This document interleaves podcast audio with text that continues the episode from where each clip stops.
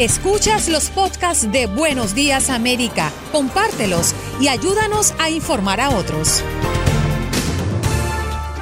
Bueno, nos vamos de inmediato con nuestra próxima invitada. Se trata de Patricia Ares Romero, quien es psiquiatra del Hospital Jackson Memorial. Muy buenos días, doctora. ¿Cómo está? Bienvenida. Muy buenos días. Gracias, gracias. Espero que todos estén bien. Doctora, la crisis por el coronavirus puede causar trastornos del sueño. Eh, ¿Cómo podemos evitar que esto nos afecte eh, de tal manera? Porque entendemos y partimos de que el sueño es reparador e importante, ¿no?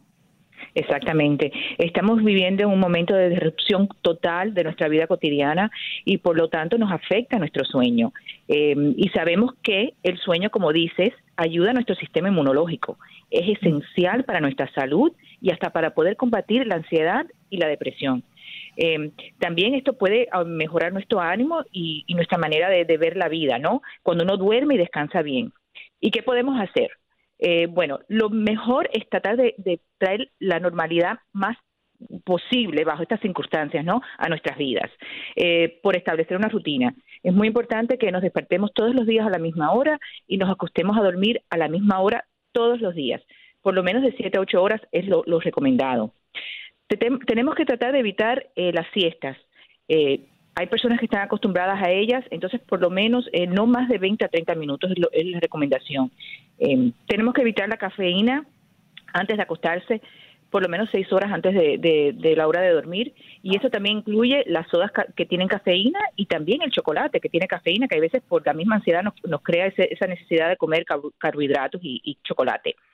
Tenemos que hacer ejercicio diario por lo menos 20 minutos al día. Se recomienda que se haga en la mañana cuando uno puede, cuando posible, obvio, para poder coger un poco de sol.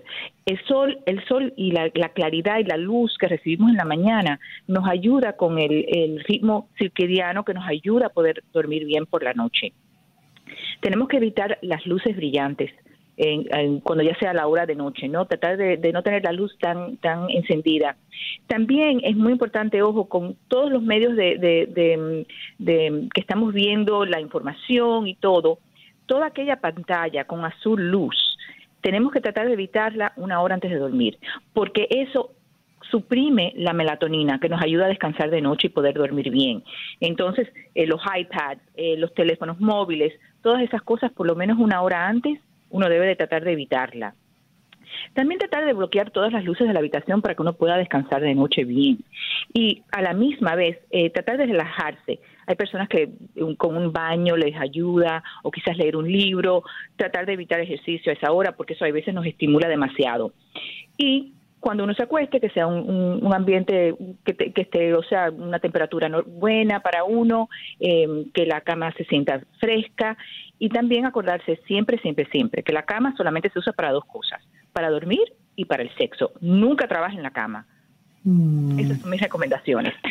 Óigame, Patricia, eh, vamos a dejar un poquito al lado lo de dormir y lo del sexo, aunque fue bastante llamativo, porque este me preocupa en, la lista de lo que enumera, en estos momentos de dificultad, o sea, nos quitó todo lo que nos queda.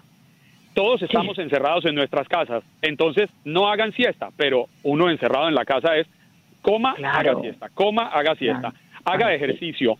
Eh, nos, nos invita, y es, y es muy entendible, pues bajo su explicación, nos invita a no usar los iPads, los celulares, los computadores. O sea, eh, le, le voy a hablar como si yo fuera un hijo. Me está prohibiendo todo. no, pero solamente la hora antes de acostarse. Si, por ejemplo, usted se va a acostar a las 10 de la noche, a las 9, hacer otra cosa. Puede utilizar meditación, puede rezar, puede quizás leer un libro. También esta es una buena oportunidad durante este tiempo de encerramiento, ¿no? Hacer algo que quizás no hemos podido hacer por, por causas de la vida, ¿no? Causas de, la vida que, llevamos tan, a, un, paso tan rápido. Eh, quizás aprender un lenguaje nuevo, hay aplicaciones en todos los medios que pueden ayudarnos. Eh, algún tipo de arte, o sea, leer algo, algo que uno no, no, ha podido leer por tanto tiempo, o sea, hacer algo con que tenga eh, algún tipo de significado en nuestras vidas, que nos dé motivación.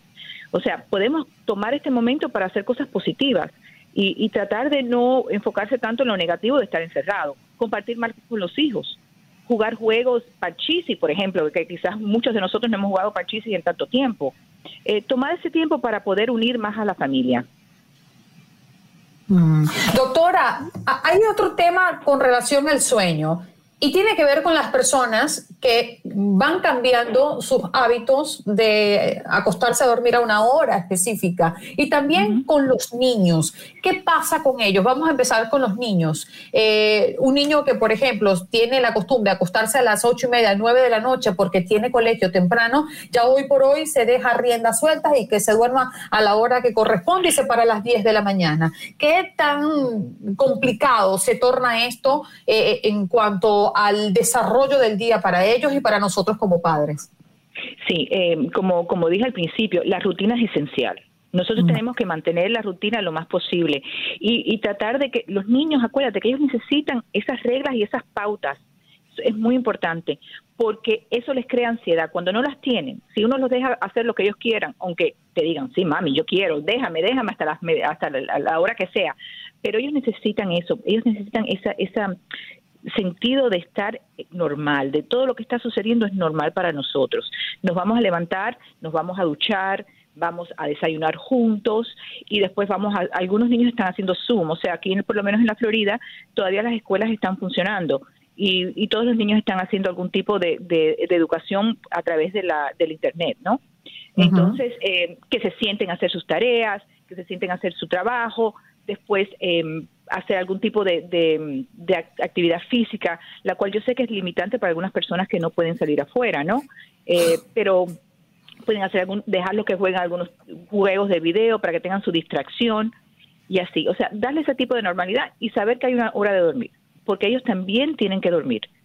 Y los niños, claro, necesitan más horas de, sueño más que nosotros, ¿no? Entonces se recomienda 10 horas de, sueño para los niños. ¿Y cuáles son las horas que usted recomienda para los niños específicamente?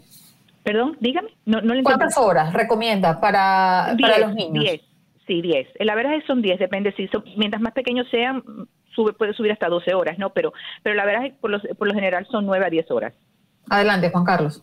Sabe, sabe Patricia que me llama mucho la atención eh, oírla hablar de la, de la cantidad de horas, entre siete y ocho para una persona adulta, hasta diez horas para un niño.